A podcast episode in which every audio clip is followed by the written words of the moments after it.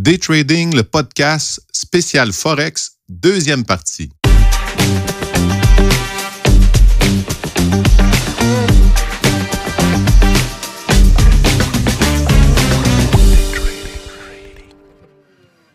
Bien le bonjour à tous, j'espère que vous vous portez bien. Deuxième partie de ce spécial Forex, un sujet qui nous tient euh, particulièrement à cœur. En tout cas, quand je parle, euh, il nous tient, moi personnellement, me tient très à cœur.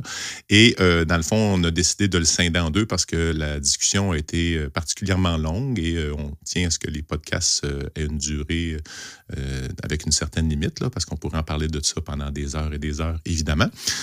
donc, ce que je voulais vous expliquer, c'est que c'est. là, je ne suis pas avec François au moment où j'enregistre ce petit segment-là, c'est que c'est la suite de l'enregistrement qui a été fait il y a deux semaines.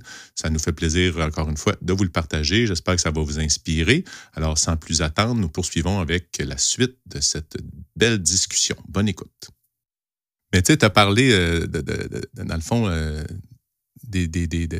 à court terme, tout ça, parce qu'il y a des différences entre la bourse et le forex. Les, différences, une des différences qu'on peut voir, c'est les, tendances, les grandes tendances à long terme. C'est complètement différent parce que, tu mettons le S&P 500, on a toujours un billet haussier, à moins qu'il y ait vraiment euh, un drawdown puis ça, une chute de marché, là, mais en général, on va penser en termes que ça va monter.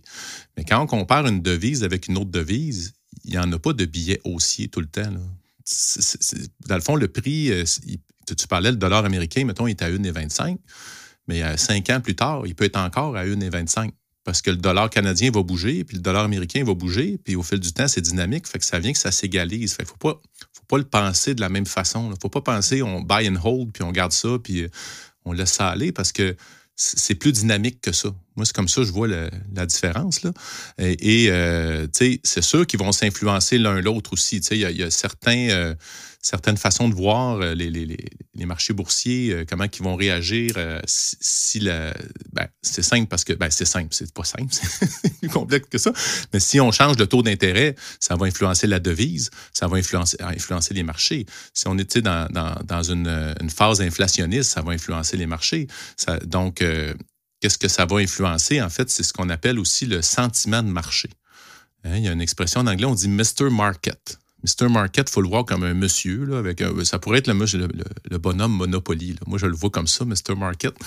Puis lui, il a une émotion. Fait qu'on peut, on peut euh, l'observer aussi. Puis l'émotion, elle est à grande échelle. quand il y a eu le Brexit, puis que l'Angleterre euh, euh, était dans, le pic des négociations, puis de tout ça, puis les, les, quand ils ont voté, le pays a voté le référendum, ça a eu un impact direct sur la devise, sur l'euro aussi, ça, ça, ça l'influençait. Donc, le sentiment de marché va influencer ces choses-là. Et euh, ça, dans le fond, euh, comment on peut l'observer? Ben, c'est en regardant les nouvelles, tout ça, puis en, regardant aussi les comités des banques centrales. Ça, c'est très, très regardé dans le Forex. Euh, c'est sûr que si tu trades Amazon, ben, le comité de la Banque centrale, il n'y aura pas le même impact sur Amazon que sur l'euro USD si la, Banque centrale américaine décide de bouger ou pas euh, son taux d'intérêt ou de changer sa, politique monétaire ou ces, ces choses-là. Donc, ça, c'est des choses qu'on doit regarder. Et ça nous amène à, euh, dans le fond, la macroéconomie. Hein, il y a des indicateurs économiques plus importants que d'autres. On va en énumérer quelques-uns parce que ces, indicateurs-là, on les énumère, mais François, à chaque fois qu'ils s'en viennent la veille, tu le dis, demain, attention, il y a euh, l'emploi, hein, le, non-farm payroll. Donc, attention, il y a l'emploi demain. D'ici là, les marchés vont être stables, tranquilles, parce que tout le monde se met en stand-by. Donc, Mr. Market, il est, sur le qui-vive, il attend voir ce qui va se passer. Puis quand la, donnée sort, tout d'un coup, euh, ça s'active. Fait que ces, euh, ces indicateurs économiques-là, on a parlé de l'emploi, il y a les taux d'intérêt, il y a l'inflation. Là, l'inflation, elle est beaucoup dans l'actualité aussi, donc on la surveille. Mais c'est sûr que si on a de l'inflation, les banques centrales vont décider de changer, changer des choses. Ils ne vont pas laisser aller ça euh, à l'infini avec une, inflation exponentielle. Tu as les balances commerciales, les balances commerciales qui est l'échange entre les pays. Donc, euh, est-ce qu'on exporte plus qu'on importe? Est-ce que c'est mieux d'exporter ou c'est mieux d'importer plus, selon, selon toi, François? Tiens? Ben, moi, moi, je t'écoutais parler, puis je, réfléchissais. Je veux, juste faire un lien entre le marché des actions, puis euh, la bourse et les, euh, le Forex. Le, marché de la bourse, euh, on regarde les, les, revenus de l'entreprise, on regarde son pedigree, on, on regarde les états financiers. Il y, a, plusieurs nouvelles qui peuvent faire bouger un titre. Le, marché de la bourse euh, du Dow Jones du plante, ça va faire tomber le marché des actions. Tu sais, je t'entendais euh, dire les nouvelles qui peuvent faire bouger le, Forex. Tu as, raison. Mais ultimement, le marché du Forex, c'est des devises. Ultimement, c'est c'est seulement la, la, politique monétaire d'un pays qui va driver quand même la devise quand on revoit le non-farm payroll, le trade balance, import-export, c'est, en, anglais, on dit c'est du noise. Parce que même si le non-farm monte, puis ça fait monter une devise, c'est pas nécessairement à cause euh, du chômage ou je sais pas trop quoi que ça peut faire bouger euh, les devises. Euh, oui, à court terme, mais ultimement, c'est tout le temps les politiques monétaires. Donc, côté facilité, regarder des nouvelles, euh, s'informer pour le Forex, oui, il y a du fondamental quand même, mais à 90% du temps, c'est, simplement regarder le marché, pas le marché, mais la politique monétaire du pays. On monte les taux ou on coupe les taux. On va-tu peut-être les monter? On va-tu peut-être les baisser, les taux? C'est ça qui fait bouger une devise. Donc, tu sais, encore là, pour la beauté, le monde aime ça parler contre le Forex. Moi, je vais parler pour. Euh, la beauté du Forex, c'est ça. On fait seulement regarder les, politiques monétaires du pays, puis ça, c'est pour le côté fondamental. Mais après ça, on transige le technique par rapport aux politiques monétaires du pays. C'est la seule nouvelle. Mettons, on a juste une nouvelle à regarder, la politique monétaire du pays pour la devise qu'on veut transiger. Après ça, on met un peu de technique là-dedans. Mais bref, oui, il y a plein, plein de nouvelles, mais Bref, c'est tellement un beau marché comparé à la bourse que dans le temps, là, c'est plus comme ça, mais dans le temps de Donald Trump, hein, il tweetait quelque chose, le marché plantait, et puis là, nos actions, euh, nos stops sautaient, où on prenait des profits rapidement, mais juste parce que le président du pays a parlé, puis des fois, il disait n'importe quoi, mais que ce soit important ou pas important, il faisait bouger. Bref, c'est. Tandis que le Forex, même si Trump parlait, oui, ça pouvait influencer, mais ultimement, ça revenait à la normale parce que même Trump, même s'il parle, il ne va pas influencer. En théorie, il n'est pas capable d'influencer les dirigeants d'une banque centrale. Donc, euh, bref, euh, je, referme la parenthèse, mais c'est ça. il y a beaucoup de nouvelles qui peuvent influencer les marchés, mais au bout de la ligne, le marché des devises, c'est les banques centrales du pays seulement. Oui, je vais, répondre à ma question quand même, parce que ben, je l'ai encore en tête, mais la balance commerciale, on aime mieux exporter plus qu'on importe, parce qu'il rentre de l'argent dans le pays. le pays s'enrichit quand il exporte. Quand on importe plus qu'on exporte, c'est moins bon. Mais, mais quand tu disais ça, c'est vrai que c'est la Banque centrale qui drive tout. Mais le, point où moi, je trouve qui est vraiment important pour ceux qui nous écoutent, là, faites attention quand il y a une nouvelle économique majeure. Là, puis souvent, quand vous allez aller voir les calendriers économiques, il y a des petits drapeaux rouges ou jaunes ou verts. Là, des petits rouges là, sont vraiment importants positionnez-vous pas juste avant ça. Parce que c'est là que ça bouge, c'est là que ça crée une espèce de soubresaut à court terme. Donc, celle qu'on a nommée tantôt, c'est celle-là.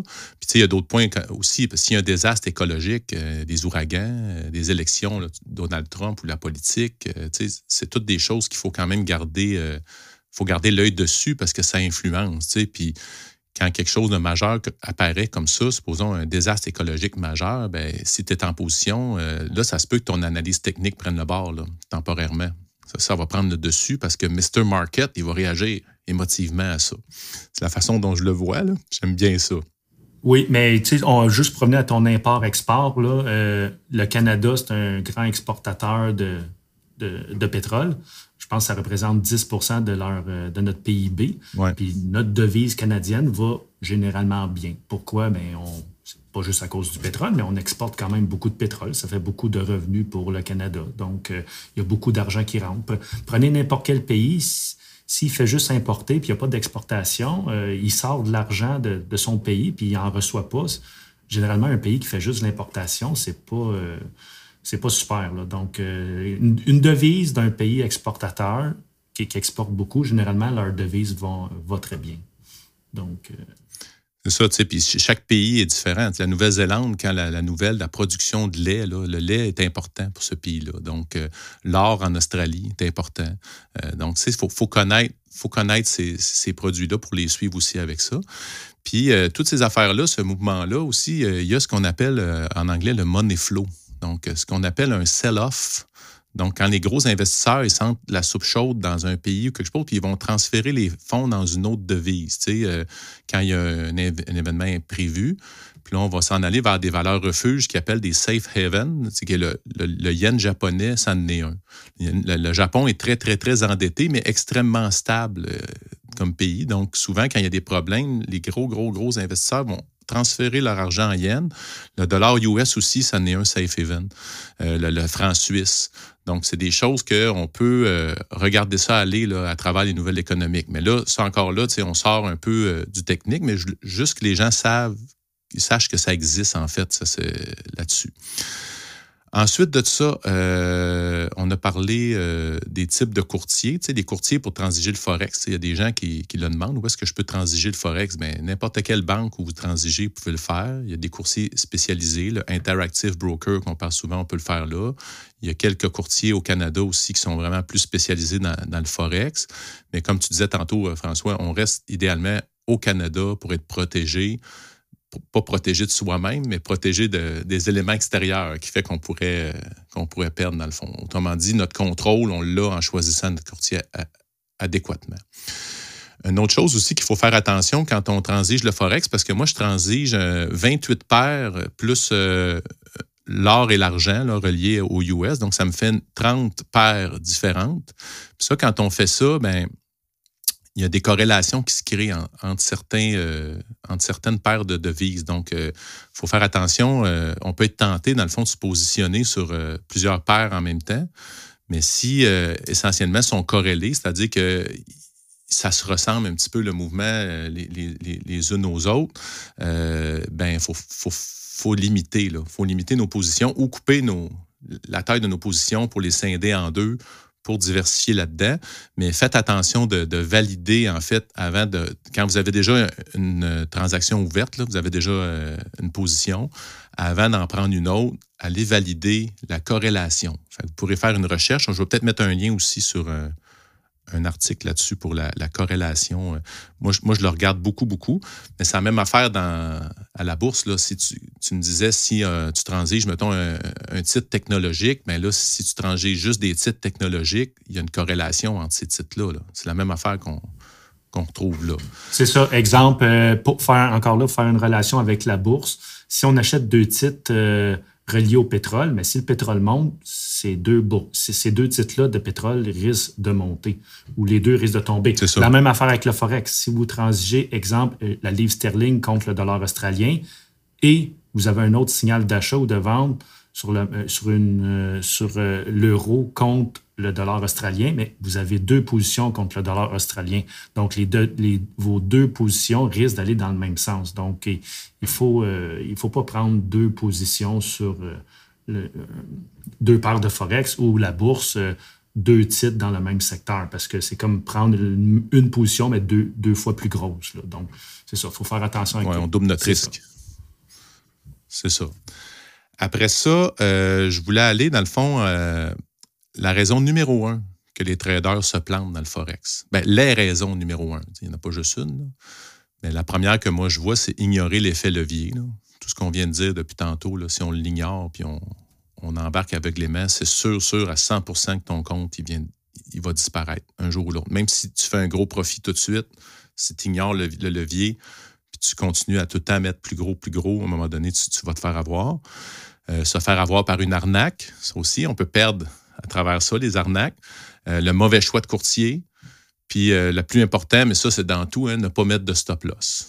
Oui. Comme ça qu'on se fait avoir. Le fameux stop loss. Mais sinon, pour revenir à l'effet levier, il y a beaucoup de monde, des fois, même si on l'explique très bien, ils ne savent pas comment euh, gérer ça ou ils ne savent pas exactement qu'est-ce que ça veut dire. Moi, je l'explique d'une autre façon. L'effet de levier, exemple 500 pour 1, 200 pour 1, 50 pour 1. Un effet de levier, c'est simplement la marge nécessaire pour transiger cette paire de Forex-là. Exemple, avec, moi, j'étais avec Interactive Broker. Exemple, pour transiger, on va dire le USD contre le dollar canadien. Ça prend 2000 dollars US euh, pour transiger, on va dire, euh, un lot. Donc, 100 000 dollars de Forex. Bon, mais on n'a pas besoin de 100 000 dollars. On a besoin de 2000 dollars pour transiger le Forex. Dans notre compte. Dans notre compte. Si vous prenez un autre courtier avec un effet de levier plus important, donc vous allez avoir besoin beaucoup moins de marge. Donc, si vous, avec exemple avec Interactive Broker, la plupart des paires de Forex, c'est 50 pour 1 maximum. Donc, l'effet de levier ou la marge nécessaire, c'est 50 pour 1. Mais si vous allez avec un autre courtier qui dit 500 pour 1, mais si moi, ça me prend 2000 dollars pour transiger un lot de cette paire-là, avec un autre courtier, 500 pour 1, mais c'est 10 fois moins. Donc, au lieu d'avoir, d'avoir besoin de 2000 dollars dans votre compte, vous allez seulement avoir besoin de 200 dollars dans votre compte. Donc, quand on parle d'effet de levier, euh, c'est ça aussi. C'est la marge, vous pouvez retenir aussi, c'est la marge nécessaire dans notre compte de bourse pour transiger. Donc, après ça, libre à vous de prendre le courtier que vous voulez. Si vous voulez ouvrir un courtier avec un courtier qui c'est 500 pour un, ben, vous n'avez pas besoin d'avoir 2000 dollars dans un compte, exemple, pour cette paire de Forex-là. Donc, c'est pour ça que beaucoup de jeunes, avec 200, 300 dollars, ils vont prendre un courtier avec un effet de levier 500 pour un. Ça veut juste dire que vous avez besoin d'avoir moins d'argent dans le compte, tout simplement. Donc, mais au Canada, c'est régulé. Là, je crois que c'est 50 pour un maximum. Donc, c'est pour ça que la plupart des jeunes qui commencent ne veulent pas ouvrir un compte au Canada parce que l'effet de levier est pas assez élevé. Donc, euh, ils ont besoin d'avoir un peu plus d'argent dans le compte, mais effet de levier à 50 pour 1 ou 100 pour 1 ou même 500 pour 1, si, ça, si on ne sait pas transiger, que ce soit un effet de levier 500 pour 1, c'est juste que vous allez perdre votre argent plus vite. Donc, euh, je voulais juste clarifier un peu c'était quoi l'effet de levier, l'expliquer d'une autre façon. Oui, ça m'amène, euh, dans le fond, à, parler de pourquoi ils ont mis ça en place. Parce que là, tu as dit, avec 2000 dollars dans mon compte, je peux, je peux me positionner pour un lot de 100 000 Fait qu'imaginez-vous s'il n'y en avait pas d'effet de levier. Qui, qui, a ça en partant sans avoir jamais tradé 100 000 On trade, on, met ça, puis tu peux faire une transaction avec ça. Donc, cet effet-là, il est nécessaire. Puis pourquoi? Parce qu'ils ont, ils ont divisé le dollar, au lieu d'avoir un sou, on divise en 100 un dollar, mais là, ils l'ont divisé en, en 10 millièmes de dollars. Puis donc, un, pip, c'est un dix millième de dollar. Fait quand ça bouge un petit peu, c'est ça, hein, oui, un dix millième. Puis il y a même des pipettes aussi. Un dixième de pip, ça veut dire un cent millième de dollar. Donc, ça n'a pas besoin de bouger. Si ça bouge d'un sou, c'est vraiment beaucoup là, en Forex. C'est vraiment un sou, là, c'est comme 100 content. Quand tu fais tes annonces, aujourd'hui, j'ai fait 100 pips, ben, c'est parce que la, paire a bougé de un sou. Donc, ça ne prend pas un gros mouvement pour faire ou perdre de l'argent. C'est ça qui est intéressant. Puis s'il n'y avait pas ce levier-là, ça ne serait, pas, euh, ça serait pas viable, tant qu'à moi, selon moi, pour l'écrasante majorité des gens. C'est ça. Puis on peut, euh, je suis sûr qu'on quand on parle de PIP, ça peut faire sourire certains auditeurs, mais je ne sais pas si on l'a expliqué. C'est l'unité de fluctuation du, euh, du forex. Donc euh, à la bourse, on dit qu'un titre a monté de 1 scène, 2 scènes, 3 scènes. Bon, mais le forex, ça a monté de 1 pip, 2 pip, 3 pip. C'est l'unité de, de, fluctuation.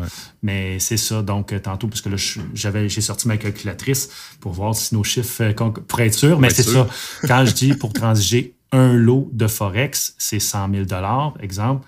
Un lot, c'est 100 000. Bon, mais quand on parle d'effet de levier 50 pour 1, si vous faites 100 000 divisé par 50, ça vous prend 2 000 Donc, si vous faites 100 000 divisé par 500, mais ça vous prend 200 Donc, c'est, c'est ça l'effet de levier. Donc, c'est combien d'argent ça prend pour trancher un lot qui représente 100 000 Donc, comme Patrick a dit, s'il n'y avait pas d'effet de levier pour trancher un lot, exemple de U, USD CAD, le dollar américain contre le dollar canadien. Si ça prend 100 000 dollars pour trancher un lot, c'est pas tout le monde qui pourrait se permettre de trancher le Forex. Donc, pour rendre le Forex accessible à tout le monde, les courtiers ont fait des effets de levier. C'est comme ça ça fonctionne. C'est ça. Puis pour faire de l'argent, il faudrait que ça bouge encore ligne aussi. Tu sais, le dollar américain versus canadien, il ne bouge pas tous les mois euh, de 20 là c'est plus stable que ça. Là. Non, c'est pas la paire la plus euh, c'est pas la paire la plus volatile. C'est ça, tu sais. Fait que, puis il y a une autre chose aussi, c'est que c'est mêlant là, euh, au début là, pour les gens. C'est une des raisons aussi que c'est un petit peu risqué, c'est que là, les, références, les chiffres, c'est pas la même chose. L'exemple que tu, m'avais donné avant, avant l'enregistrement, puis peut-être tu vas le répéter, mais quand les gens se mettent à trader le yen japonais, puis là, ils voient leur la, commission qu'ils ont payée. Ben oui. C'est quoi l'impact que ça a, là? C'est ça, dépendamment de votre courtier. Mais moi, ce que je suis, quand on. Ben, il y a plusieurs options. On peut rester tout le temps en canadien, mais moi, j'aime mieux avoir la, devise de, du pays que je transige.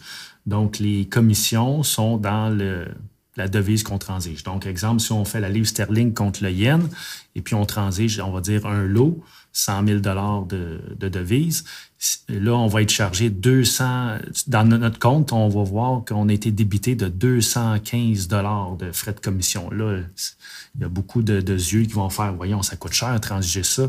Non, puis il y a beaucoup de monde qui viennent me parler. Il dit, François, je capote. Euh, je me suis fait charger 215 pour transiger une, paire de Forex contre le yen. Mais non, j'ai dit, c'est pas 215 canadiens ou américains, c'est 215 yens. Mais 215 yens, je pense que ça représente 2 Donc, euh, quand vous allez décider de transiger du Forex, souvent, les commissions vont être chargées dans la devise euh, de votre deuxième paire. Donc, si vous transigez euh, la livre sterling contre le yen, vous allez être chargé en yen. Si vous transigez la livre sterling contre le dollar australien, vous allez être chargé en dollar australien. Si vous transigez le dollar américain contre le canadien, vous allez chargé en canadien. Donc, si un jour vous voulez faire de la simulation ou transiger pour de vrai, assurez-vous de. Ben, pas assurez-vous, mais ne paniquez pas. Là. Si vous transigez des devises contre le yen, tous les chiffres que vous allez voir, c'est en yen. Donc, allez, euh, allez sur Internet, trouvez un calculateur de, de devises. Vous allez voir que, exemple, je crois 25. Dépendamment de la, période qu'on écoute euh, le podcast, mais quand on parle d'environ 40 000 yens, on parle de on parle de 400-500 dollars. Donc, quand on se fait charger 200 yens, euh, c'est 2 dollars. C'est pas gros. Mais bref, paniquez pas si vous voyez un solde de 215 dollars de commission euh, yen. C'est pas 215 yens, c'est pas gros. Mais c'est vrai, moi, ça m'est arrivé la première fois. J'ai fait, hein, que c'est ça? Puis là, t'arrêtes, puis il faut que tu t'ajustes, faut t'apprendre. C'est ça. C'est un classique. Moi, je dirais une fois par mois, il y a quelqu'un qui dit Hey François, qu'est-ce que je fais? Je panique, je panique. Non, non, panique pas. ça va bien aller. Pour terminer, en conclusion, en fait, ce que j'ai envie de. On l'a dit que tout le monde pouvait trader le Forex, euh, mais en fait, on le trade qu'on le veuille ou non. Parce que même si on garde notre argent en dollars canadiens dans notre compte de banque on n'y touche pas, ben on trade le Forex parce que c'est toujours en relation avec les, autres devises. si on achète des produits euh, en dollars américains, on ne paye pas le même prix. Si on, on importe de la Chine, c'est pas le même prix. Ça va fluctuer. Donc, que vous le vouliez ou non, vous en faites du Forex. Tout le monde en fait du Forex dans les faits. C'était ma conclusion. Puis moi, je, moi, je vais rajouter euh, ma conclusion, un petit truc pour ceux qui transigent à la bourse. Des fois, il y a beaucoup de titres qui sont interlistés. Exemple, la Banque de Montréal versus la Banque de Montréal au Canada, euh, aux, États-Unis. Donc, euh, la plupart des titres, souvent, se transigent sur les deux bourses. si vous voulez un peu vous initier au Forex, sans le transiger, mais comprendre un peu la mécanique, si vous pensez, exemple, que le dollar américain va s'apprécier, bon, mais si vous, voulez, si vous décidez d'acheter la Banque de Montréal, bon, mais achetez-la du côté américain. Parce qu'en plus de, si le titre monte, on va dire de 1, 2, 3, peu importe le pourcentage, et que vous avez raison sur votre devise, si vous pensez que le dollar américain va passer de 1,25 à 1,30, mettons, peu importe, si vous pensez qu'en général, le dollar américain va monter dans les prochaines années, si vous voulez faire un investissement long terme, exemple sur un titre boursier, mais qui est listé au Canada et aux États-Unis, si vous pensez que le dollar américain va monter, mais achetez-les côté euh, américain. Puis ça, c'est ça, c'est un bon côté, mais aussi de l'autre bord, euh, si vous avez raison, si vous avez, exemple, vous n'avez pas raison sur la devise, mais vous faites, on, va dire des gros chiffres, là, mais mettons le titre monte de 10 en, en, un an, mais la devise perd 10% en un an, vous vous êtes trompé. Donc, la journée que vous allez rechanger votre argent en canadien, bien, tout s'annule. Vous avez fait 10% puis vous avez perdu 10 avec le taux de change. Mais bref, euh, tout ça pour dire que si vous voulez avoir un peu, savoir un peu comment la mécanique du Forex aussi fonctionne, puis vous voulez faire de l'investissement plus long terme, si vous avez une bonne expérience des du Forex ou des devises, là, euh, oubliez la livre sterling, puis le yen, puis euh, l'euro, mais le dollar américain, canadien, on peut tout avoir une petite idée dans quelques années où ça peut être. Pas à la scène proche, mais on pense que le dollar canadien va monter plus à 1,50 ou tomber à une. Ben, je ne le sais pas. Moi, je pense je ne veux pas me commettre, je ne veux pas donner de conseils, là, mais bref, si vous avez une vision sur le dollar américain, ben, transigez vos actions en conséquence s'ils sont transigés à la bourse canadienne et la bourse américaine. Et voilà. Moi, c'est ça ma conclusion. Deux, trades pour le prix d'un. Ça peut être deux trades pour le, prix d'un. Vous faites 10 % de rendement. Puis si la paire de devises euh, a pris le dollar américain et s'est apprécié de 5 mais vous allez chercher un petit 5 de bonus à la fin de l'année. C'est toujours agréable. Exact. Exact. Je termine avec ma petite phrase euh, traditionnelle maintenant. Euh, le forex fait partie de la vie de tout trader qui transige dans une autre devise que la sienne, et ce, qu'il le veuille ou non. Alors, je vous souhaite un bon trading à tous. Bonne exploration dans le Forex.